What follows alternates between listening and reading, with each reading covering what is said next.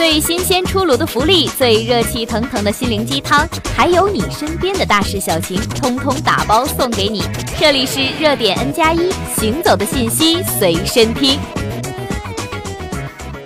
Hello，大家好，欢迎收听热点 N 加一。二零一八年一季度的谣言热度榜已经新鲜出炉了，你中招了吗？现在让我们一起揭开谣言的真面目。一，全国严查棋牌室六十岁以下一律逮捕，搜索次数九千一百七十一万次，事件热度高达五颗星。传闻，央视新闻报道，从二月二十五号起新规定开始大检查，所有麻将馆都将查处，包括小区之内，凡是六十岁以下的，一律逮捕拘留五天，罚款五百到一千元。真相：二月二十五号起，四川、山西等多地网警辟谣称，该信息是一条不折不扣的谣言。最早出现于二零一四年，近年来呢，这条谣言又伴随着小长假而反复出现。网警表示说呀，警方查处的麻将馆都是触犯法律法规的，涉嫌赌博的。而娱乐休闲类的麻将馆并不会被查处，所以呢，大家请不要相信网络传言。二七十岁以上老人乘机必须开健康证明，搜索次数六千七百七十六万次，事件热度五颗星。传闻朋友圈出现一条温馨提示称，七十周岁以上含七十岁到八十周岁以内老人必须提供三甲等以上医院健康证明原件。否则，机场不予放行。证明内容包括心电图、血压、呼吸道。真相：二月十一号，常州网警辟谣称，此消息不准确。根据中国民用航空旅客行李国内运输规则，对于老年人乘坐飞机，并没有年龄上的特殊限制。实际上，各航空公司的规定并不一样。老年人选择飞机出行前呢，还需主动查询航空公司的相关要求，做好出行前的准备。三。小男孩狂犬病发作学狗叫，搜索次数高达四千七百四十三万次，事件热度四颗星。传闻网上流传一则视频称，广东英德一小男孩被狗咬到后，狂犬病发作学狗叫。视频中患了狂犬病的小男孩被三人牢牢控制住，还不停地学狗叫。真相是呢，三月二号，广东省清远网警微博发布文章辟谣称，当地防疫部门呢近期并未接受到狂犬病事发报道。随后呢，全国多地网警对此事进行了辟谣，称该视频并非发生在当地。三月八号呢，微博公安部打四黑除四害进行辟谣，并指出防疫部门专家表示，狂犬病病人发作初期会出现恐水、怕光、头痛、倦怠。咽肌痉挛等症状，最终因呼吸或循环衰竭而死，但不会出现像狗一样伸舌头学狗叫的表现。四，甘南地区呢出现漂浮汽车，搜索次数四千一百一十一万次，事件热度四颗星。传闻网传视频画面显示，两辆汽车在经过一段路时突然漂浮起来。有消息称，昨天上午发生在甘南地区的奇特现象。当天下午，中科院的研究人员到场，武警部队封锁了方圆五公里的地域。真相是，江苏网警二月五号通过微博辟谣，经查，甘南地区国内仅有两个，分别为甘肃和黑龙江，而两地的甘南地区近期并未发生类似事件。专家指出说，视频中斑马线的消失有如空气的电线杆、像纸一样薄的轮胎等漏洞，暴露了该视频为后期制作而成。五，雪里有融雪剂，玩雪伤眼睛，搜索次数一千六百四十八万次，事件热度三颗星。传闻，请家长们告诉孩子，这几天玩雪的时候，千万别把雪往对方脸上撒，特别是马路边上的雪。雪里会有环卫处撒的融雪剂，对眼睛有危害，有孩子的一定要注意。真相是一月四号呢，江苏网警辟谣称，经多地环卫部门确认，目前使用的专用环保型融雪剂含有专用保护剂，对路面植物及公共设施基本无害，且主要在城市干道撒放，公园、小区、慢车道等都不会投放的。六，免费通行期，ETC 车辆不从专用通道出高速将被扣费。搜索次数一千六百三十二万次，事件热度三颗星。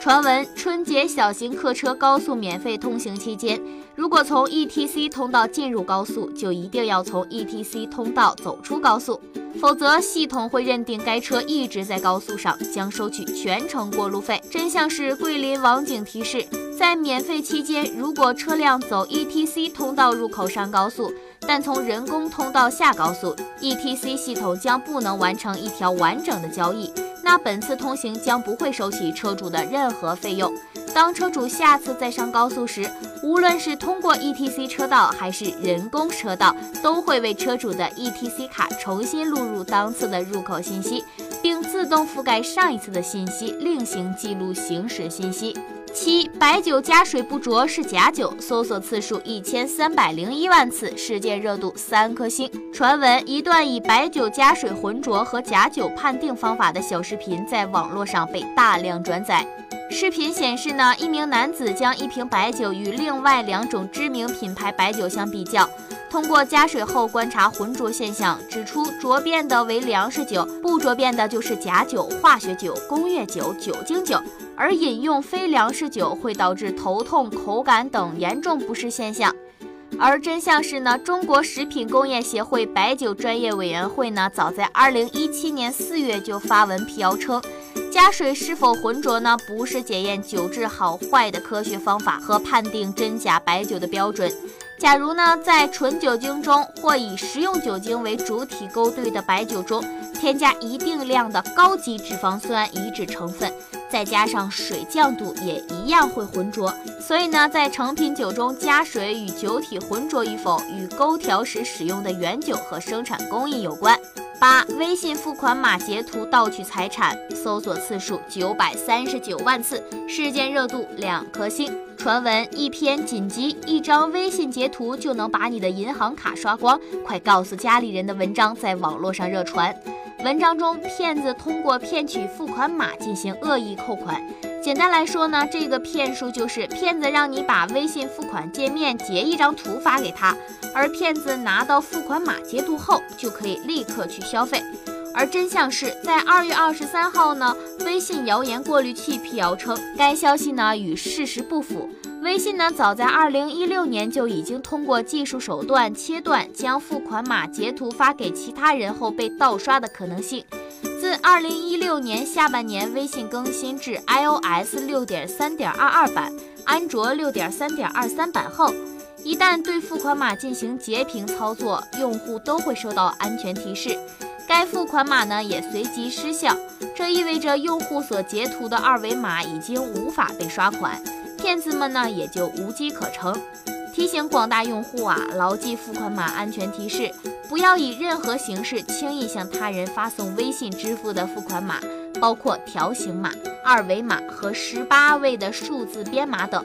如果遇到诈骗或者疑似诈骗的情况，可第一时间向公安机关报案，并通过微信的投诉功能呢进行举报。九，上海公交车五十岁老头暴打八岁男童，搜索次数六百二十五万，事件热度两颗星。传闻帖子坏人变老了，在上海某公交车上，五十岁老头暴打八岁儿童，妈妈派出所奋起反抗，在网上热传。真相是呢，一月十七号在上海发布通报称，该帖文内容纯属谣言，编造该谣言的犯罪嫌疑人姜某呢已经被依法刑事拘留。经查呢，三十三岁的上海网民姜某呢，于一月八号在一个四百余人的微信群里发布了一个关于八岁小学生坐公交车被暴打重伤的信息。然后呢，这个聊天记录啊就被转发至篱笆网等网络论坛上。据姜某交代说呀，他是想在朋友圈博人眼球、引人关注的，然后呢就杜撰编发了一个八岁小学生坐公交车被暴打致重伤的虚假信息。姜某对自己的违法行为为供认不讳。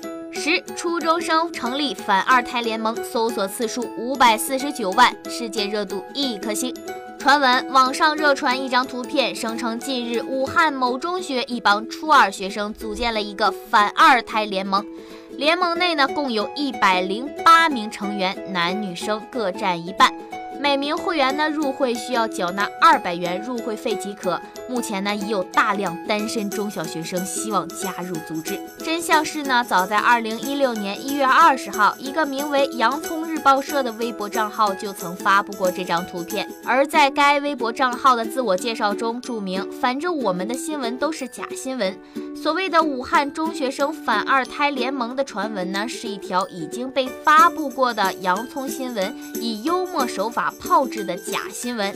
今年这条恶搞旧闻呢，再次被炒冷饭。以上呢就是二零一八年一季度的十大谣言新闻。我相信你们也总是收到这样的新闻，